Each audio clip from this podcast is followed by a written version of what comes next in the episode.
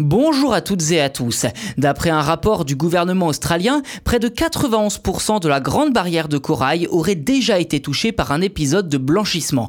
La faute à des vagues de chaleur de plus en plus importantes et qui pourraient entraîner la disparition de ce joyau naturel bien plus vite que prévu. Cette disparition est-elle inéluctable ou reste-t-il encore un peu de chance pour sauver les coraux? Eh bien, c'est ce que je vous propose de voir dans cet épisode.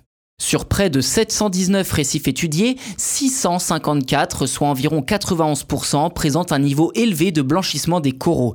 Entre septembre 2021 et mars 2022, l'autorité marine de la Grande Barrière de Corail, à qui l'on doit notamment ce rapport, a procédé à des relevés sur les récifs, établissement que les eaux ont commencé à se réchauffer fin décembre et que les trois principales régions où se situe la barrière ont été frappées par ce phénomène qui se traduit donc par une décoloration en raison de l'expulsion des algues qui donnent leur couleur aux coraux. À noter également que le corail blanchi n'est pas mort et peut même se rétablir si les conditions s'améliorent.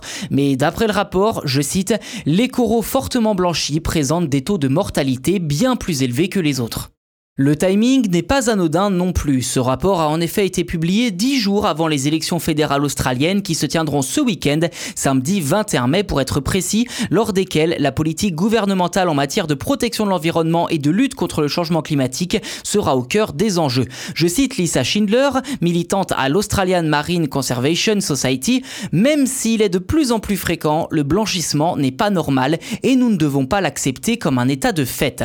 En effet, le Premier ministre Scott Morrison ne semble pas plus touché que cela par le changement climatique, lui qui a assuré qu'il continuerait d'exporter du charbon tant que la demande existera. D'après Lisa Schindler, les deux principaux partis doivent se rendre à l'évidence, leurs objectifs climatiques ne sont pas suffisants pour le récif. Fin de citation.